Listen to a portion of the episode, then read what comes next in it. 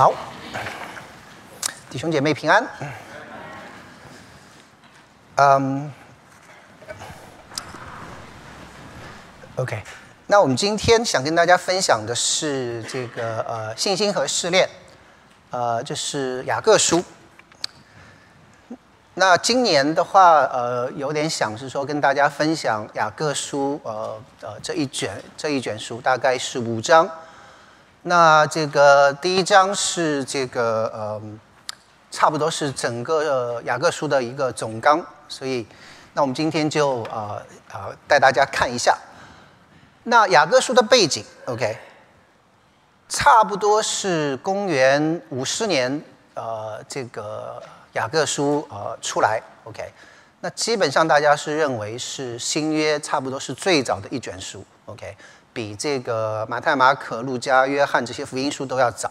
OK，嗯，那作者的话，呃，一般都认为是呃主耶稣的弟弟，就是雅各。OK，那雅各其实在这个呃主耶稣复活之前，他家里的人其实，尤其是他的兄弟，都不是这么信的。OK，你记不记得在约翰福音里面，呃，有讲到是说这个。呃，耶稣行完这个五饼二鱼啊，然后海上行走这些很大的神迹之后，然后到了约翰福音这个第七章这边，就写是说他的弟兄们就跟他讲是说，你要显摆，你要到这个犹大地去显摆，你到我们这个加利利这个乡下地方显摆是没什么意思的。然后就是后面有一个评论，就是圣经的评论，就说因为那个时候他的弟兄们还不信他，OK，所以。至少在主耶稣做工的时候，哪怕行了那么多的神迹，他自己的家里人还是不不怎么信他，对不对？其实想想也是，你想你的哥哥、你的你的姐姐，忽然有一天说他是神的儿子，你估计说啊，怎么可能，对吧？从小在一起这个玩泥巴长大的，怎么你是神的儿子？所以呃可以理解，OK。但是当这个主耶稣复活之后，呃，耶稣你看在保罗在哥林多前书里面讲，先向这个。呃，这个彼得显现，然后向十二个门徒显现，然后向五百多弟兄显现，然后说向主的弟兄雅各显现，对吧？那最后是向这个保罗显现，所以保罗有这样的一段记载。那这个之后，那我相信是给这个呃雅各带来一个很大的改变。所以等到后来，你如果去看这个呃加拉太书，就讲到是说。当保罗出来被呼召出来做工的时候，那雅各已经是成为整个教会的一个领袖人物，成为教会的柱石，所以大概是这样的一个背景。OK，那他写作的这个雅各书的对象是，嗯，呃，写给散住在十二个支派的人。他这边呃第一章第一节就说，这个呃做神和主耶稣基督仆人的雅各，请散住在。十二个支派之人的安，那这个十二个支派的话，它其实英文有一个字叫 diaspora，呃，这个其实是一个专有名词，就是专门是指散住在全世界各地的这个犹太人。OK，所以他的书信其实是写给这批人的。好，然后你如果去读整个雅各书的话，它的内容其实很多是引自这个登山宝训。OK，是主耶稣的这个登山宝训里的很多的。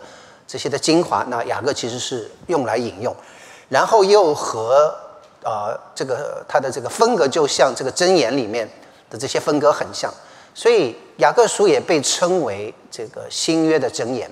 OK，那雅各书其实是虽然是最早的这个新约的书信，但是它其实是有一些的争议的。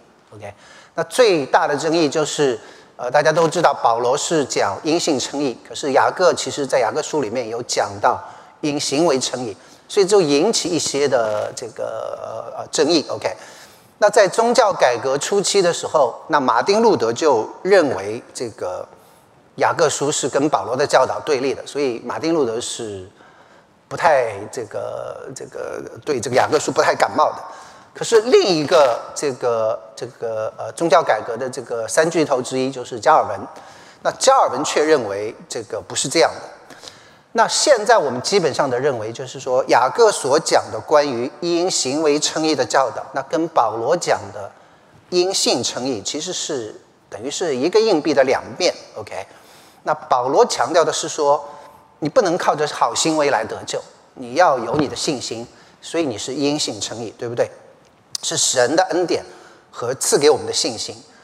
那雅各说的是什么？雅各说的是，你一个真正的信心，你必然带出来一个好的行为。所以其实是一个硬币的两面。OK，好，所以那我们就呃开始看这个雅各书，我们一起来念好不好？我的弟兄们，你们落在百般试炼中，都要以为大喜乐，因为知道你们的信心经过试验，就生忍耐。但忍耐也当成功，是成全完备，毫无缺陷。所以你看他这边说，你们落在百般的试炼当中。这个英文是说这个 trials of many kinds，在百般的试炼当中，其实就是讲啊各种的试炼。OK，嗯，种类可以是五花八门的。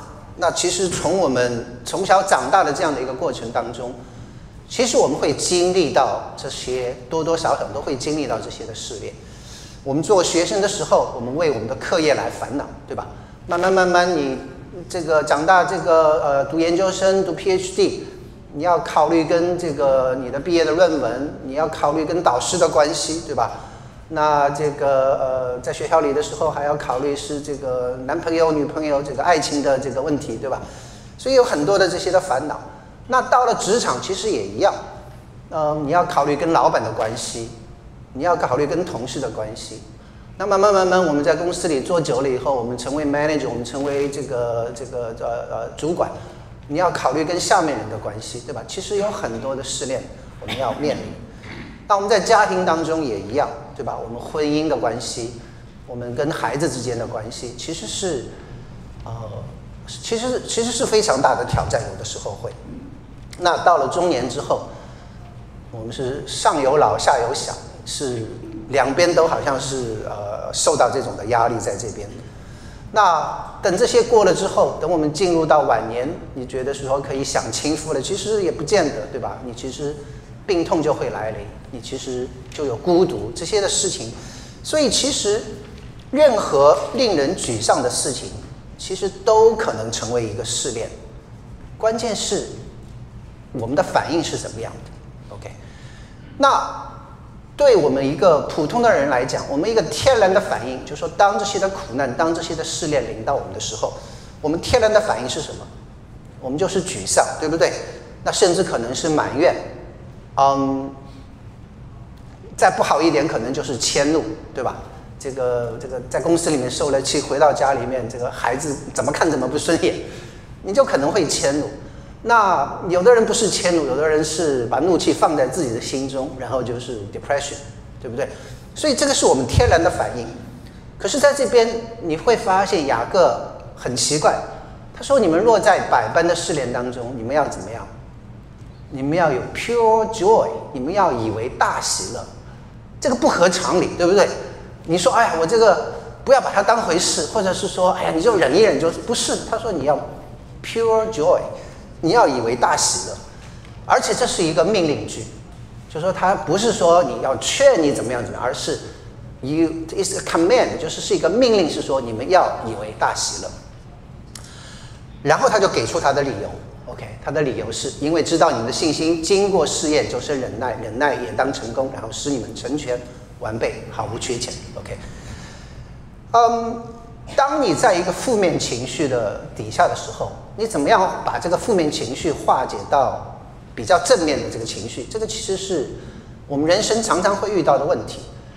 那你知道现在这个 Chat GPT 非常流行，所以我就去问 Chat GPT，我就说我有负面情绪，我怎么样可以把我的负面情绪转换成这个比较正面的这个这个这个情绪？然后 Chat GPT 就给我一些的这个呃呃这个 suggestion。他说：“第一，你要接受你的负面情绪。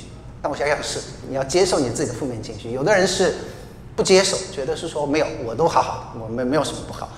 你你有没有这个回到家里面，然后呃一脸的不高兴，然后太太问你什么事情？没有，我挺好的。然后坚决不承认，对不对？你首先要承认自己有负面情绪。然后他说第二个，他说你要换一个视角，OK。”看这个问题，你不要看这个悲观，你看这个里面会不会有什么好的东西？然后他说，你去寻找一个正面的意义。然后我想一想，这个不就是雅各讲的吗？对不对？今天我们所从这些的呃心理的这个呃治疗也好，从这些的呃这些的这个呃心理学家从这些的建议来好，呃 ChatGPT 的建议好，很多的时候你会发现在两千年前，在这些的圣经当中，你都可以找到一些的答案。那在这边雅各就讲，你要换一个视角去看这个试炼，因为你要知道，这是你的信心在经过这个试炼。而而且可以让你生出忍耐，OK，所以这个是雅各的这样的一个一个一个一个一个看法。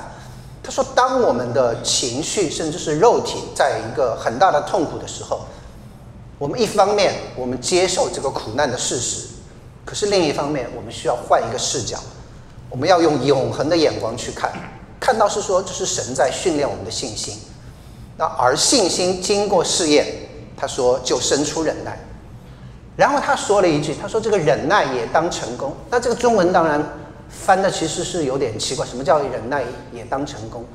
然后你看这个英文的话就会比较清楚。他说：“Let 这这个 perseverance finish its work。”所以让这个忍耐怎么样？Finish its work 就是让这个忍耐把他的工作做完。什么意思？其实化成这个比较易懂的就是你要忍耐到底，对吧？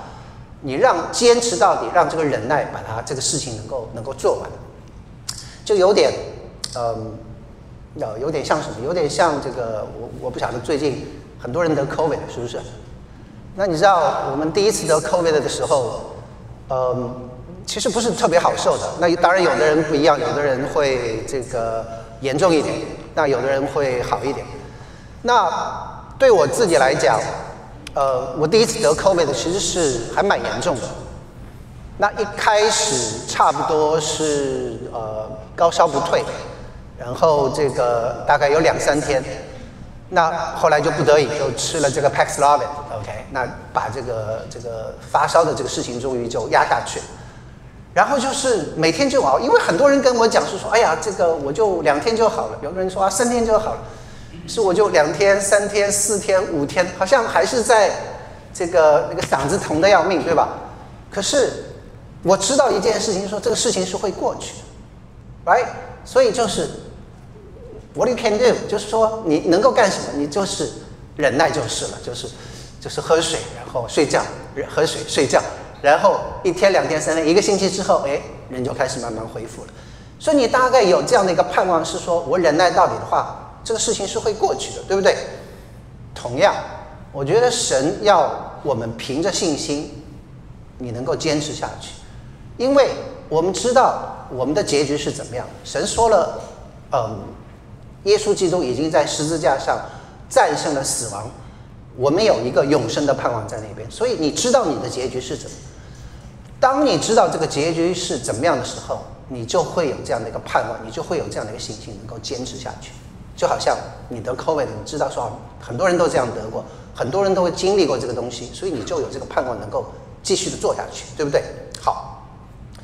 然后他说，让这个忍耐完成他的工作之后，让我们就成全完备，毫无缺欠。讲到的是说是一个 mature，一个 complete，一个 not lacking everything，就是说是一个我们心智的成熟，我们灵命的成熟。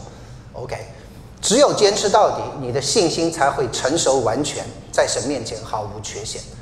只有这样的信心，才能让我们坦然面对啊一切的遭遇，可以说是宠辱不惊，在试炼面前有大喜乐。那这样的呃一个的信心，那其实是需要训练的。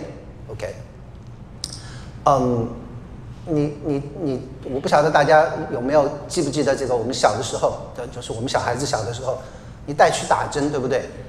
这个这个针只要一戳进去，这个小孩子没有任何忍耐的，就是就是哇，就一下就就就哭出来了，对吧？可是慢慢慢慢长大之后，哎，他就知道是说打这个针是为我好，他就能够忍耐，对不对？虽然也是很疼，可是他就哎慢慢慢慢就会，这个孩子慢慢长大之后，他就会不哭了，对不对？因为他知道虽然会痛，但是这个东西是对我好的。同样的，在这边雅各讲的是同样的道理，是说这个忍耐这个信心、这个试炼，你需要用忍耐来对付，让他走完这一个的过程。OK，好，所以这个是雅各的教导。那其实保罗有类似的啊教导。刚才那个我们开始敬拜的时候，那个呃，我们看到的那一段的经文，其实呃是保罗讲，我们这至战至轻的苦楚，要为我们成就极重无比、永远的荣耀。原来我们不是顾念所见的，乃是顾念所不见的，因为所见的是暂时的，所不见的是永远的。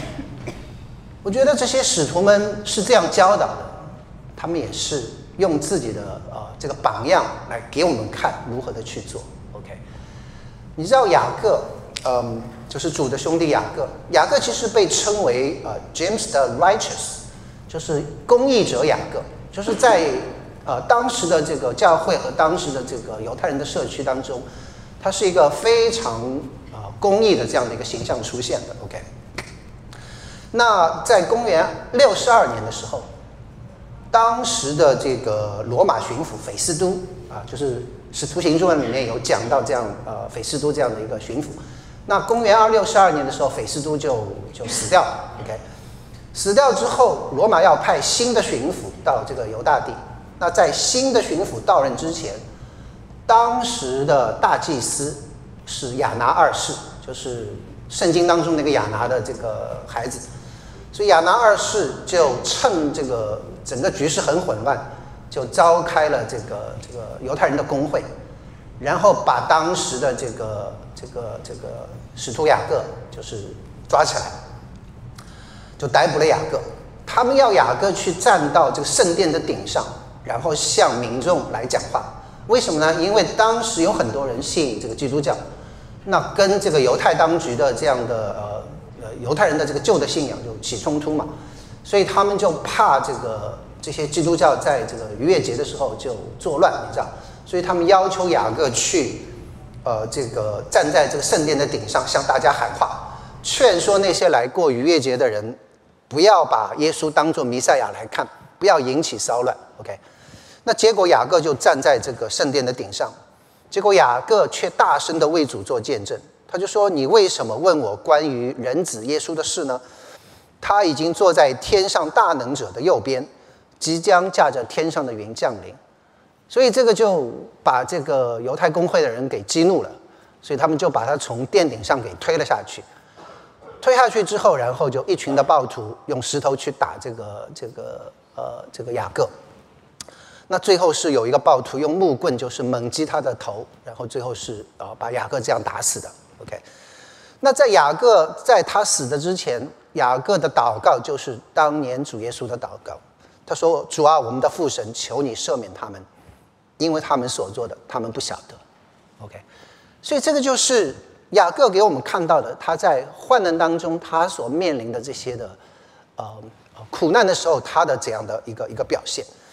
所以，如何在这个苦难跟试炼当中，要有一个永恒的眼光，其实很多的时候靠着我们自己，好像我们没有办法去做，对不对？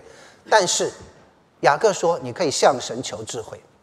所以这个就是他后面讲的，我们一起来念好不好？你们中间若有缺少智慧的，应当求那后赐予众人，也不斥责人的神，主就必赐给他。只要凭着信心求。一点不疑惑，因为那疑惑的人就像海中的波浪，被风吹动翻腾。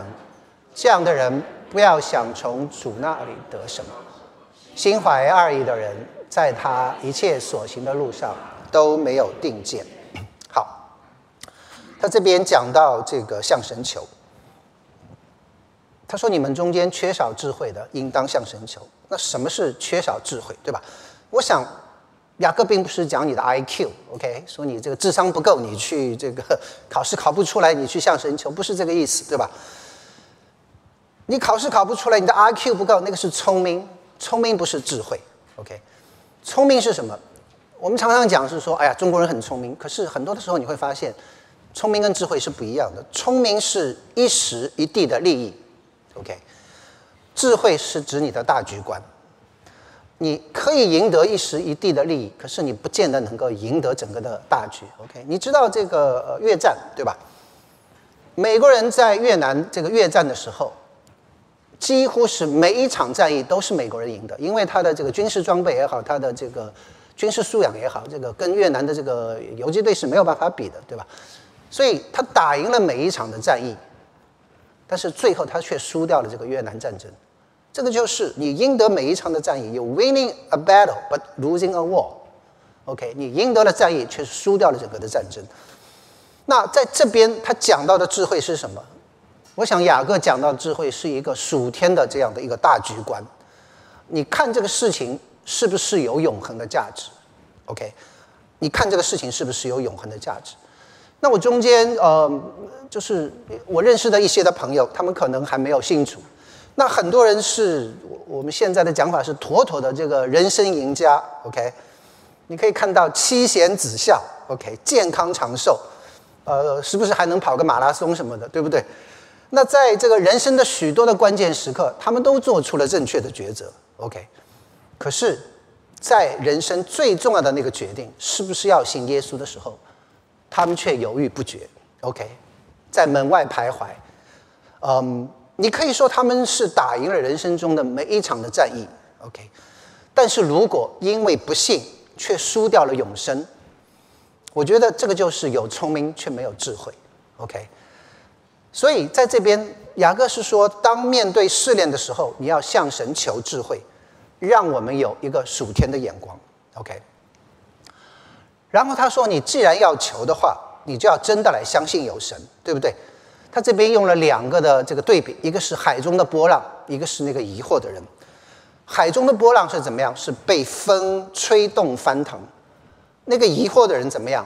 被环境搅动不安，都是一样的。你心里面没有这样的一个平安在那边，就好像心怀二意的人，他说，在他一切所行的路上都没有定见。什么叫做心怀二意？心怀二意是指你没有一个定见，OK？你对神没有定见，你你一直在想说这个神到底靠得住靠不住，对不对？而且是说你可能表面你觉得是说，诶，我是信神的。可是实际上，你还是去用自己的方法来处理事情。那圣经当中有一个呃很好的例子啊，我想我们现在很多团契都在查这个撒母耳记。那撒母耳记里面有讲到扫罗献祭这个事情，对不对？当年腓力士人来进攻整个的这个这个犹太人的地方，然后扫罗就召集百姓跟随他去跟腓力士人打仗。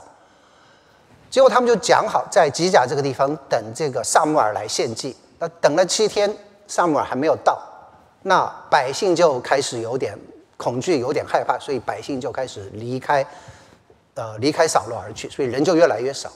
那这个时候扫罗就很紧张，就觉得说：“哎呀，这个人越来越少，这萨姆尔怎么左等也不来，右等也不来？”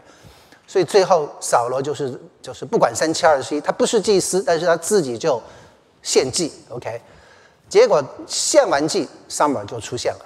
萨摩尔就跟他：“你做了愚昧的事情，你做了神让你不应神告诉你不应该做的事情。”那有的时候我们去读那一段的时候，我们就觉得说：“呀，这个怎么讲？这个这个扫罗好像还蛮可惜的，对吧？就就就呃，他他其实还是好心嘛，他就是要去献祭。那其实不是的。你看扫罗的回答，萨母问他：“你为什么要做这样的事情？”他说：“众人都离开我散去。”OK。所以他说：“恐怕我没有祷告耶和华，我就勉强献上燔祭。”所以他是知道的，他并不是不知道，是说我不应该献燔祭。他知道他不应该做这样子。所以，但是他看到整个的局势不一样，他说：“不行，我这个看来这个萨母尔靠不住，看来这个神靠不住，还是要用我自己的方法来做。”你知道？然后萨母尔就跟他讲是说：“你做了糊涂事，你没有遵守耶和华你神所吩咐你的命令。”其实，在人生的很多的这种的关键时候，你其实要做一个一个抉择，就是说，这个神到底是靠得住靠不住？你如果像这边讲的三心二意、心怀二意的人，啊，在他一切所行的路上都没有定见。嗯，所以这个是我觉得我们常常要提醒自己的是说，这一位神到底在我们的信仰当中，我们能不能够来信靠他？你真正的信靠。并不在乎这个环境的这个变动。他这边讲，他说：“卑微的弟兄升高就该喜乐，富足的谦卑也该如此。因为它必要过去，如同这个呃呃草上的花一样，太阳出来，热风刮起，草就枯干，花也凋谢，美容就消灭了。啊，那富足的人在他所行的事上也要如此。好，贫穷变为富有，你这个环境变动了，我想地位上升，贫穷变为富有，你会喜乐，这个是感谢神，这个问题不大，对不对？可是他说你富有变成贫穷，你的地位下降。我们如何还能去感恩，对吧？嗯，他这边给出的理由，他说你要知道这个财富的增长跟消减，好像花草一样，自然而又平凡。你要有一个平常心去对待，你不需要这个捶胸顿足，也不用大惊小怪。太阳出来，热风刮起，草就枯干，花也凋谢。这个是雅各对这样啊，这个这个世间的这些财富的这样的一个的认知。OK。所以贫穷也好，富有也好，都可以让我们去感谢神，让我们可以有这样的一个经历，能够来经历神，能够来学习谦卑。OK，这个是我想贾个想要告诉我们的。所以很多的时候，你会发现，你的健康、你的美貌、你的财富、你的地位、你的荣耀，其实都会变的。唯一不变的是神自己。OK。嗯，我就想到这个，在这个呃旧约里面，另外的一位人物跟扫罗相对的就是大卫嘛，对吧？你如果看这个大卫到了这个萨母尔记下的时候，讲到这其实大卫也犯一些的错误，那后来他的儿子这个亚撒龙就起来背叛，到一个地步就把老爹给赶出京城，所以当时这个大卫就逃难。逃到这个这个耶路撒冷之外的时候，结果在这个这个山上的时候，就碰到一个扫罗的族人，OK，叫做示美。那示美是扫罗一族的，所以他看见大卫落难的话，他就在那边，终于可以把他心头的那口恶气给出来了，所以对着大卫就是破口大骂，OK，所以你你这个杀人呃杀人这个杀人流人血的，对吧？你杀这个这个扫罗的这个这个族人，其实。其实这个这个大卫对扫罗家族还是还还是挺不错的，但是世美就是，呃呃，就是就是痛骂这个这个大卫，OK，结果把大卫骂了个狗血喷头。可是你要知道，大卫身边是有有兵的，并不是说孤身一人的，所以他手下的这个将领就看不下去了，就说这条死狗居然敢骂我主我我我我王，所以他说让我去把他的头给割下来，然后大卫就严严的就是制止了这件的事情，对吧？你看大卫是怎么说的？大卫说他咒骂是因耶和华吩咐他，你要咒骂大卫，就由他咒骂吧。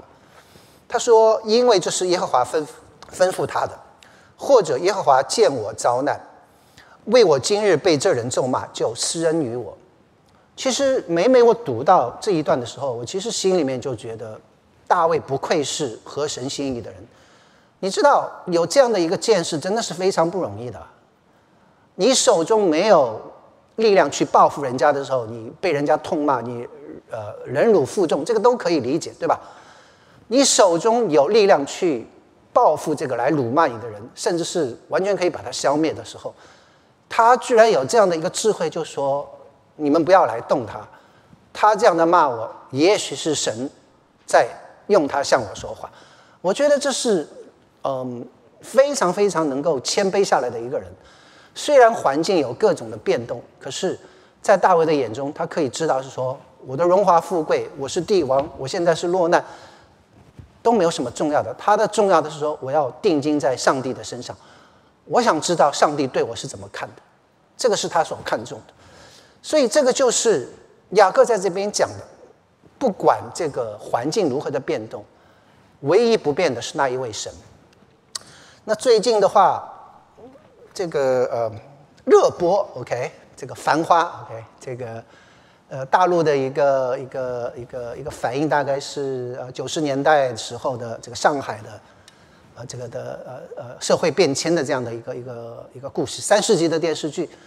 那因为里面有这个上海话的这个这个对白，所以那我我也就看了。那是的确是挺好看的。那讲到这个这个这个这个主主男主角就是阿宝。阿宝从这个这个跟我们一样的这样的一个平民子弟，然后在当时的上海的股市当中，就是混得风生水起，对吧？最后就变成宝总。那结果是最后是这个成也是股市，败也是股市。那最后在股市里面，呃，基本上宝总又变回阿宝，大概就是这样的一个故事。那当然还有这个爱情啊，这个各种的纠葛在里面。对，所以那个里面他讲一句话，他说那个时候的股市，他说有人是一夜暴富，有人是半日归零，有的人是一夜就暴富了，OK，有的人是半日归零，就完全就归零了，OK。环境一直在变动，OK。你若是执着于这个环境财富的不变上，你最后一定是好像这个繁花所讲的，你繁花落尽，虚空的虚空，好像是传道书所讲的，对不对？但是你若是能够紧紧抓住那环境背后不变的上帝的话，它就可以成为你的磐石，它就可以成为你的山寨，OK。好。然后后面，雅各讲是说，面对试探，会带出两种不同的结局。第一种，我们一起来念，他说：“人被试探，不可说我是被神试探，因为神不能被恶试探，他也不试探人。但个人被试探，乃是被自己的私欲牵引诱惑的。私欲既怀了胎，就生出罪来。”罪既长成就生出死来。好，这是第一种结局。他说，当这个试探来临的时候，很多的时候，它可以激发我们的私欲，OK，也就是人性当中的这些的恶，OK，这些的恶可以带出罪来，然后最终的结局就是死亡。嗯，好像圣经中讲的说，罪的公价就是死，对吧？就是这个意思。那在这个天主教的传统里面，他讲到有所谓的七种罪，叫七宗罪。Seven cardinal sins，OK，七宗罪。那讲是什么呢？嫉妒、骄傲、愤怒、贪婪、暴食、色欲、懒惰，OK。那嫉妒其实是看到人比我们好，我们心里面有这些的嫉妒，有这些的不高兴。骄傲是什么？骄傲很多的时候是觉得你没有我好，对吧？就看人比我们差。那骄傲跟嫉妒其实是一个呃孪生。孪生的这种的一个一个关系在里边，对吧？那我们在教会当中，其实也要，我觉得常常要小心，就是当我们看到一个弟兄、一个姐妹，嗯，在讲台上也好，呃，或者是这个成为团契主席也好，或者是成为执事也好，有的时候我们会有觉得说，这这个我看他也不怎么样嘛，凭什么他可以站在台上，对吧？我看他也不怎么样嘛，那茶经也没有我带的好，为什么他可以做团契主席？对吧？哎，这个人居然还做执事了。你像很多的时候，这些的心里面的这些的呃这些的私欲，就会被这些东西给试探、给引诱出来。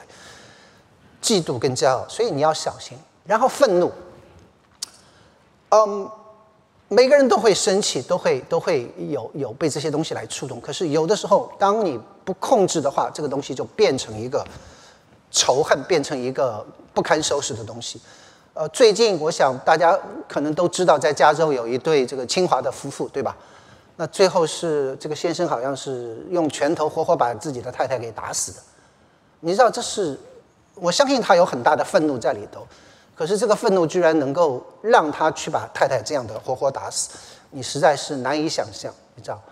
然后这个前两天这个我们这边也是有一个呃呃 Berkeley 这个音乐学院的一个一个中国留学生，对吧？那在 COVID 的时候，因为这个有同样的这个中国留学生在那边张贴标语，是说要民主、要自由。因为当时中国在封控，所以就抨击当时的中国政府。结果这个吴同学就去威胁人家，要去把人家说你你再敢贴这些这个这个这个反对我们国家的这些的海报的话，我要把你的手剁掉。然后我要我要把你的行为举报到这个我们的国安，让你的家里人吃不了兜着走，你知道。结果就被 FBI 给抓了。那后来今天这两天是，呃，在这个这个大陪审团就是宣判他有罪，所以他是等着被判决。结果有一段的采访，就是他走出法庭的时候，有记者就去采访他，就说：“哎，你可不可以讲讲你的感受？”然后你就看到是一脸的愤怒，然后就给了这个这个 flipper bird，就是给人家这个这个记者就竖了一个中指，OK，怒气冲冲的走了。我就想，就是说，这个人就是控制不了自己的怒气，对不对？讲出这些出格的话，然后法庭审判出来，还是控制不了自己的怒气，居然向着这个记者来竖中指。所以很多的时候，你可以看到愤怒让人改变自己的行为。OK，然后后面贪婪、暴食、呃色欲，这 greed、glutton 跟这个 lust，其实都是差不多的，就是对你所拥有的你不满足，对不对？你想要更多。这个是常常造成我们啊整个的这个这个私欲的这样的一个背影，又就是贪婪，对吧？所以实践里面后面就是很明显，就是说你不要贪恋人的牛羊仆婢，对不对？你不要贪恋人家的妻子。所以这个是呃圣经里面常常我们看到的。但是我想讲的是最后一个，就是懒惰。就说有的时候我一看，乍一看的话，我觉得说懒惰有什么大不了的？为什么是？Cardinal sin，你知道是在天主教传统当中是被当做很严重的一个罪。那然后我就仔细去查他们是怎么来看这个事情的。结果他说，懒惰不是说，呃，当然也包括你这个躺在床上不愿意起来这种懒惰。可是很多的时候，懒惰是所谓的 business。business 就说你很忙碌，那你就说忙碌怎么会是懒惰呢？他说，忙碌到一个地步，你的灵性。完全的懈怠，OK，我想想，真的是这样。我们多少的时候以忙碌为借口，对吧？我们忽略我们的灵修生活，我们忽略读经，我们忽略祷告。我们忙到一个地步，连星期天我们都没有办法来崇拜。我们忙到一个地步，我们没有办法来团契。他讲的这个懒惰是讲到一个灵里面的懒惰，OK。你记不记得在科西玛尼园，耶稣带着他的这个约翰、雅各跟彼得一起祷告的时候，结果三个人睡着了，对吧？耶稣讲说：“你们就不能同我警醒片时吗？”这个其实就讲到灵里面的这样的一个一个的警醒。OK，我们当中间，我想，也许你做基督徒很多年了，可是你要想一想，如果你做那么多年的基督徒，你都没有好好读过一遍圣经的话，这个其实就是灵里面的软惰。OK，那。我不想在这边说是呃来指责大家，让你觉得不好。但是我想跟大家讲的是说，哎，我们今年我们呃肖传道还有一些的同工，我们在带着大家读这个呃新约，一年读完，然后呃我看大家有很好的分享在群里面，在我们的电报群里面。所以如果呃你没有机会好好读过圣经的话，真的是鼓励大家能够加入到那个群里面，真的是一起的来看。OK，好，还有。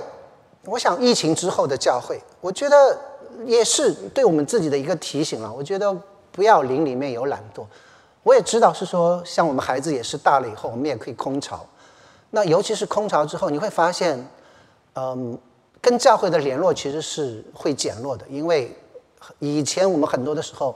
我们是跟着孩子在走，所以孩子来教会，我们就来教会，因为孩子喜欢跟 youth 在这边一起，对不对？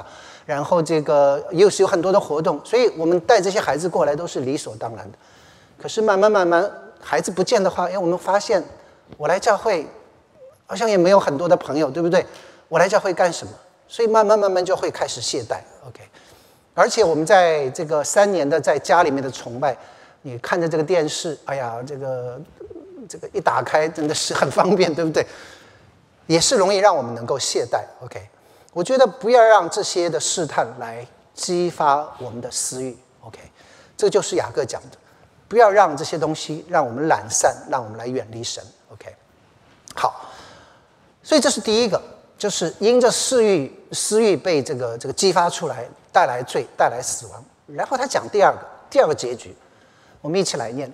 他说：“我亲爱的弟兄们，不要看错了，各样美善的恩赐和各样全备的赏赐，都是从上头来的，从众光之父那里降下来的，在他并没有改变，也没有动的事，他自己的旨意用真道叫我们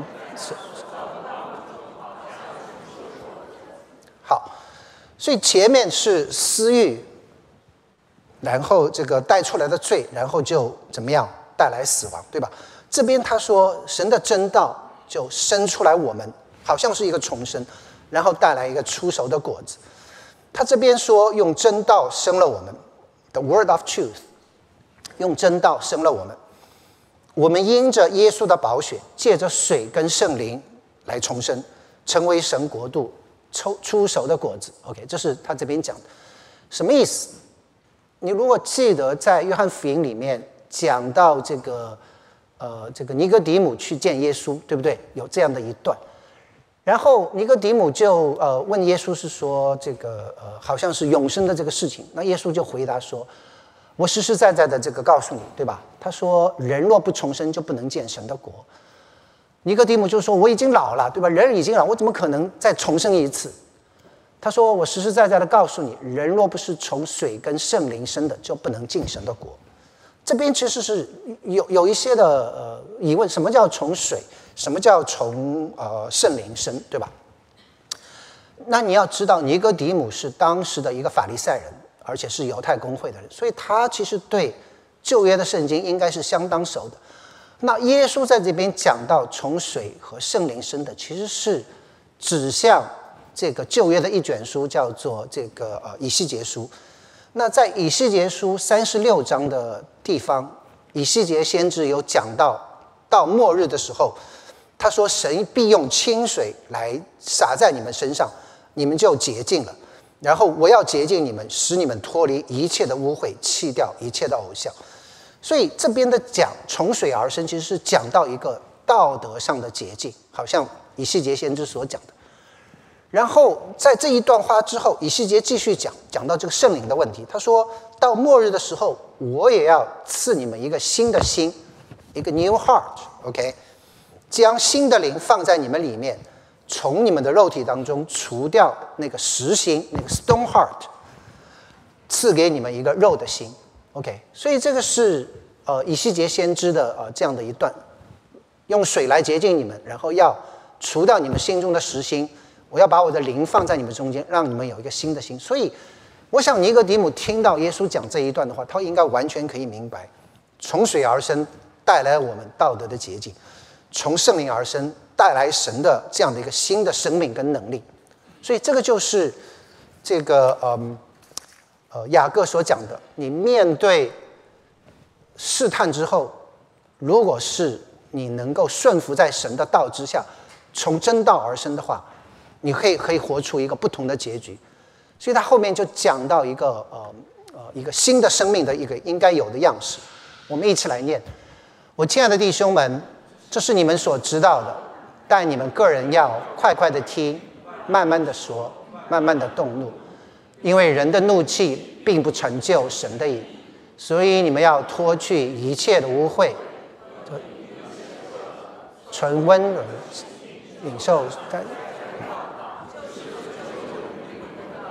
好，他这边讲到是说，当你被神的真道所生，当你有一个新生命的时候。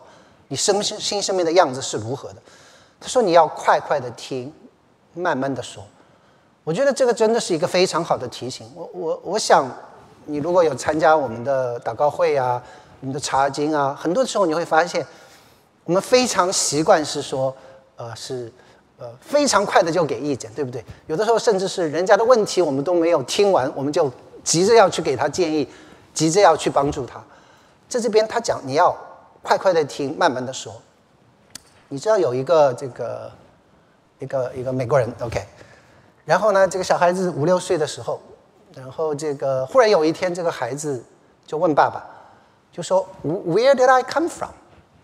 就我从哪里来的？哦，那个爸爸就是非常激动，因为他已经准备了好久了，就说要跟小孩子讲是说这个这个人是怎么这个生长的这个这个过程，所以他就非常激动，就跟孩子讲啊。这个是我爸爸的精子跟妈妈的卵子放在一起变成受精卵，然后呢就开始分裂，分裂之后十月怀胎，最后妈妈怎么样把你生出来？然后讲了半个多小时，最后孩子就说：“哦，他说我不是这个意思，我是隔壁邻居说他是从 Ohio 来的。”我想问说，我从哪里来的？所以有的时候你不要急，对不对？你听人家讲完，慢慢的、慢慢的说，快快的听，OK，然后慢慢的动怒，OK。因为人的怒气并不成就神的意，OK。那在美国历史当中有一个非常有智慧的总统，就是林肯总统。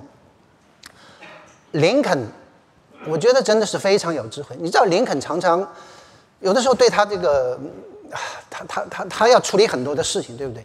有的时候他就非常的生气，对某些的人、某些的事情，所以呢，他一生气他就要写信，然后他就把信写完，然后把这个人痛骂一顿。写完之后呢，他把这个信就锁在抽屉里，他不寄出去。OK，所以你知道这个南北战争的时候，其实压力很大的，那个北军一直是失利的，所以最后是在 Gettysburg，就是在宾州这边，你们其实有机会可以去看。在 Gettysburg 那一场战争，结果北军就是反败为胜，结果北军就打赢了。那当时这个带领这一场战役的人是这个米德少将，呃，General Me，General Me 的对。所以米德少将，所以当时他们大概是这个这个李将军是带着南方的军队就攻到这个这个这呃呃北边来，过了这个呃呃 Potomac 这个波特马克河之后。然后在 Gettysburg 两两军就会战，那最后是这个米德少将就把阵线守住了，那是一个惨胜。最后是大概米德这边死了差不多阵亡了这个两千两万三千个士兵，然后 Robert Lee 那边大概是两万七千个士兵，所以战场上一共差不多有五五五万具这个伤亡的这个尸体在那边，所以两边其实都是打的差不多。那但是最后是北军是战胜了。那结果，Robert Lee 就是李将军就撤退，撤退，然后就，呃，跑到这个波特马克河的河边。那这个米德的话带着部队就慢慢来追赶他，因为因为以前是李将军是常胜将军嘛，所以他其实是米德其实对这个李将军还是有一些的敬畏的，不敢不敢太这个呃就是穷追，你知道，所以慢慢慢慢追过来。结果没想到，这个时候就是发大水，就是整个波特马克河就涨起来，所以这个李将军他们就被堵在了河边，就过不去。那这个时候的话，就是呃最好的这个歼灭这个 Robert Lee 的这个这个李将军的这个时刻已经到来了。所以结果这个米德少将就犹豫了，他因为自己也是打了三天，这个伤亡惨重，所以他已经有点不确定，是说我我的兵力是不是能够把李李将军完全歼灭。所以结果就是这样的一个犹豫，最后这个河水就退了，所以最后这个李将军就带着自己的部队就顺利就撤出撤出去了，就是，结果林肯知道这个消息就是勃然大怒，你知道，他就觉得是说简直是这么好一个战绩居然被你给遗误掉了，所以林肯是气得不得了，你知道，结果就就就就就写一封信，把这个这个这个米德这个痛骂一顿，写完之后就塞在抽屉里，然后上面署名是呃 To General Meade。Never sent, never signed。这封信后，所以后来米德是没有看到。那后来啊，米德也知道是说，呃，这个上面对他不满意，所以他这个，呃，其实有提出辞呈。那但是这个林肯最后没有同意，就是所以还是还是重用这个米德。那最后是虽然是晚了一些的时候，那最后北军还是战胜了，对吧？南北战争最后还是北军胜利。所以其实林肯是非常有智慧的，他知道。那那换了谁也是非常愤怒啊！这个你这么大好的一个一个歼歼敌的机会，你居然不去做。可是你要知道，战场上不是你坐在办公室后面你可以知道的，对吧？你在后面遥控，你其实不太知道战场的行为。那也许从米德的角度来讲，我已经打了一场胜仗了，可是我现在也是伤亡惨重。我再去跟李打的话，这个李将军也不是什么好惹的。我如果吃一个败仗的话，我等于前面的胜利都没有了，对吧？所以。他觉得说我还是保守一点，所以他有他的理由。那最后林肯还是选择是说啊，先先放一放。所以这个我觉得是一个非常有智慧，就是说人的怒气并不成就神的意，你要慢慢的动怒。那在我们工作上面，我们也一样。我们我们有的时候老板也好，这个同事也好，写一个东西让我们非常气非常气，我们就会回回一妙去骂人家，对吧？要要回怼过去。可是我们一般的建议就是说，you sleep it over。你睡一个晚上，你不要不要发出去。你写可以写，写完之后你睡一个晚上，你再发。很多的时候你睡一个晚上醒过来，你就觉得不要发了，就就算了，对吧？或者你就会把措辞就改过来。所以这个是呃，我觉得这是一个对我们很好的提醒。好，然后他说你要脱去一切的污秽，那个 moral filth，OK，和盈余的邪恶，prevalent 啊啊 prevalent 啊要这个这个 evil，OK。随处可见的邪恶，道德上的这些的污秽不洁，道德上的污秽不洁是，我想是指里面，就好像我们讲到的那个七宗罪里面的，你的嫉妒、你的骄傲，这是从里面出来的。你那个呃呃呃，prevalent 这个 evil 这个随处可见的这样的一个的这个邪恶，是指那些外面的，你的愤怒、你的懒散、你的贪婪、你的暴食、你的色欲这些的东西。所以，当你把这些除去的时候，你可以存一个温柔的心，领受所栽种的道，存一个温柔的心，humble，OK，这个我觉得真的是对我们一个非常好的提醒。你知道，呃，有一个美国的这样的一个副部长，OK，Under Secretary，OK，然后呢，这个有一个 conference，然后就每年都请他去讲，然后他就有一年就去了，去了之后，他就拿了个咖啡杯，是一个这个泡沫塑料的咖啡杯，然后他就看了看，然后他就笑了，然后他就说：“你们知道吗？他说去年我还是这个副部长，今年我是卸任了。”他说：“去年我来到你们这个城市的时候，他说机场是有人来接机的，然后有一个 limousine 这个豪华的轿车把我接到旅馆，送到这个总统套房。然后第二天早上一早，我下楼之后，他说丰盛的早餐，然后门口已经有人等着我了。再用这个 limousine 把我带到这个大会会堂，然后从后门进去。进去之后，有人就送上一杯装在这个这个陶瓷杯里的一一杯咖啡给我。” OK，他说今年我来，他说我已经不是 secretary 了，我坐的也不是头等舱，我坐了一个经济舱。OK，跑到机场也没人没人叫，我自己打个出租到了旅店，然后呃住个一般的这个套房，也没有总统套房了。早晨起来我自己打个车跑到你们会场，然后呢他说也没有人告诉我从哪里进来，然后问了半天，人家说啊从后门进，我进去了。进去之后他就说也没有咖啡，然后我需要咖啡，所以他说。我就问工作人员咖啡在哪里，然后人家就指指那边有个咖啡机，然后我就用这个泡沫塑料杯就拿了一杯咖啡上来。他说这个说明什么？他说你要知道，我去年所遇到的待遇，不是因为我这个人，而是因为我的地位，因为我是副部长，OK，所以我可以拿到那么多的东西。那今天我所受到待遇，才是我这个人真正。啊，所应该得到的就是我就是值这样一个泡沫塑料的一个咖啡杯而已。那当然，我觉得他是一个呃很有智慧的一个副部长，对吧？但是其实很多的时候都是这样，你想一想是不是这样？所以你想在这个中国的时候，这些当官的就就不愿意退休啊，就是退休之前一定要把权力全部要过期作废啊！你不用到的话，当你退下来。你前面还是王总、徐总，对吧？李总退下来就变成老徐、老黎，这个老王了，这个没人、没人、没人理你了，对吧？所以其实你要知道，我们在神面前就是这样的，OK？谦卑在神面前，当把这些的头衔、这些的光环、你的地位、你的财富，你完全剥离之后，你在神面前赤裸敞开，你到底是什么样的一个人？你要想一想，OK？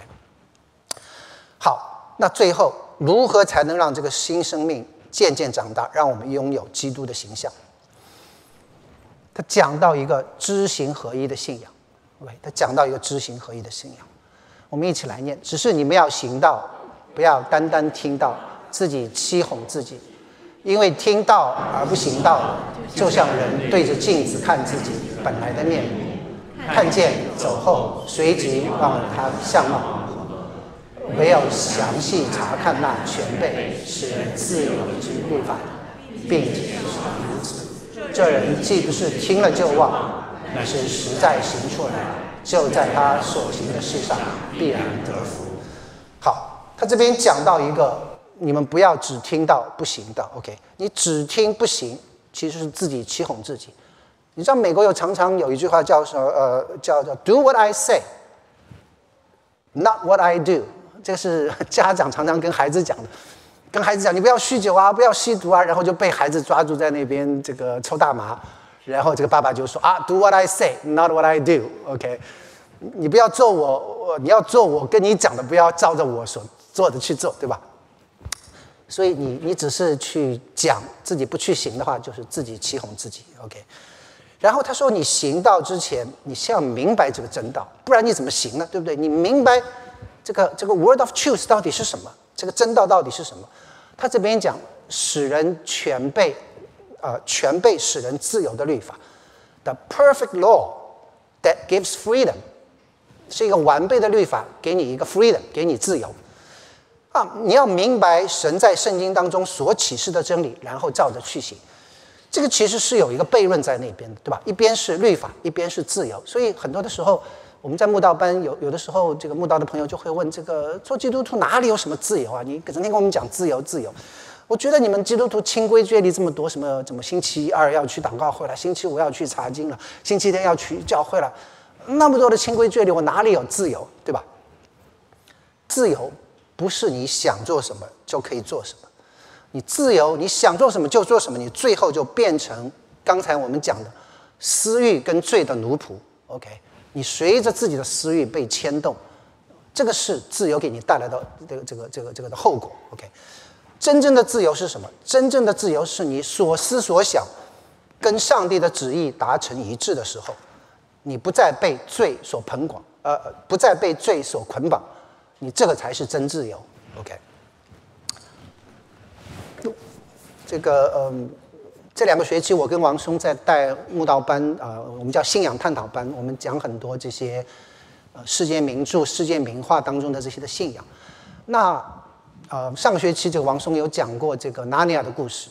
这个事其实是 C.S. 路易斯的一个，呃，上个世纪大概是最有影响的一个一个护教学家，就英国的作家叫做 C.S. 路易斯。OK，那 C.S. 路易斯而且写这些的很多的儿童小说，那这个是他写的一个童话故事《纳尼亚》的呃传奇。那最后被被好莱坞拍成这个电影。那这是讲是说，这个纳尼亚是一个被一个白女巫统治的这个世界，OK，永远是冬天。那结果呢，就有四个小孩，你看这边有小孩子对吧？这四个小孩，那其中一个叫 Edmund，Edmund 就不小心就闯进了这个这个纳尼亚这个世界，然后就落到了这个女巫手里，结果就被这个女巫来欺骗，然后女巫就给他吃很好吃的这个土耳其的软糖，啊，他吃的实在是好吃。然后又跟他讲是说，呃，你你来我这边，我可以让你当王子，所以就被这个诱惑了。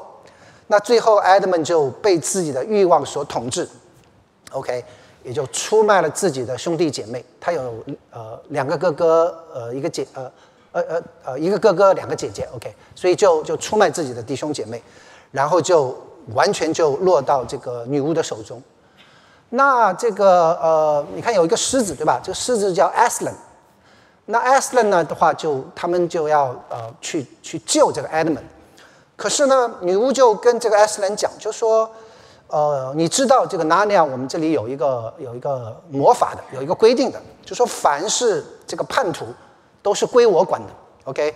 而且我可以把它当做我的祭品，我可以合法的去把它杀死。这个是纳尼亚的这个法律的规定啊，我们有这里的有一个魔法。那艾斯兰的话，呃，就跟这个女巫讲说：“你其实你要的是我，你并不是需要，你只不过是想用这些孩子来对付我，因为这艾斯兰等于是正义的化身，女巫是这个邪恶的化身。所以呢，他说你其实要的是我，我愿意用我的生命跟他做交换。所以最后的话就是，呃，，Edmund 被女巫放走了，那这个这个狮子王就牺牲了自己。”呃，破解了这个魔咒，就把这个这个 Edmund 就就就救回来了。OK，可是呢，等第二天，当他们把这个这个 Aslan 杀死之后，第二天 Aslan 就复活了。那为什么呢？他就说你不知道，还有一个更大的魔法，就是说，如果一个没有背叛行为却自愿牺牲自己的人被杀害的时候，他说这个死亡是没有办法来控制他的，死亡的魔咒就会被解除。所以艾斯兰。最后是又复活了。那艾斯兰复活之后，这个 Edmund 就变得这个就是当时当年的那个背叛的小王子，就变得这个勇敢、无私、忠诚，这个为纳尼而战。那最后他们就打败了这个白女巫，他重新获得这个道德的力量跟真正的自由。所以你这个故事的话，你可以看到很多的是跟圣经当中这个主耶稣的牺牲、受死、复活、呃拯救这些东西。它有很多的隐喻在里头，对吧？所以在这个故事当中，这个路易斯 C.S. 路易斯想要展示的就是你自由，并不是你做自己想要做的事情。好像那个小孩子 Edmund，他觉得哎呀，我这个想想吃多少土耳其软糖就可以吃多少土耳其软糖，对吧？当这个自由来的时候，最后他是落到女巫的手中。所以自由并不是在于你做自己想做的事情，你真正的自由是认识并于终极的那一个善，在这边就是那个狮子王 Aslan，你与这个终极的善所一致。所以 Edmund 从背叛到救赎的整个过程当中，你可以看到基督教信仰中最牺牲跟救恩这些强有力的预言在这个这个里面。OK，所以唯有当我们的所思所想跟上帝的旨意所一致的时候。我们才能够知行合一，把这个信仰活出来，我们才能进入真正的自由。好，我们今天就停在这边。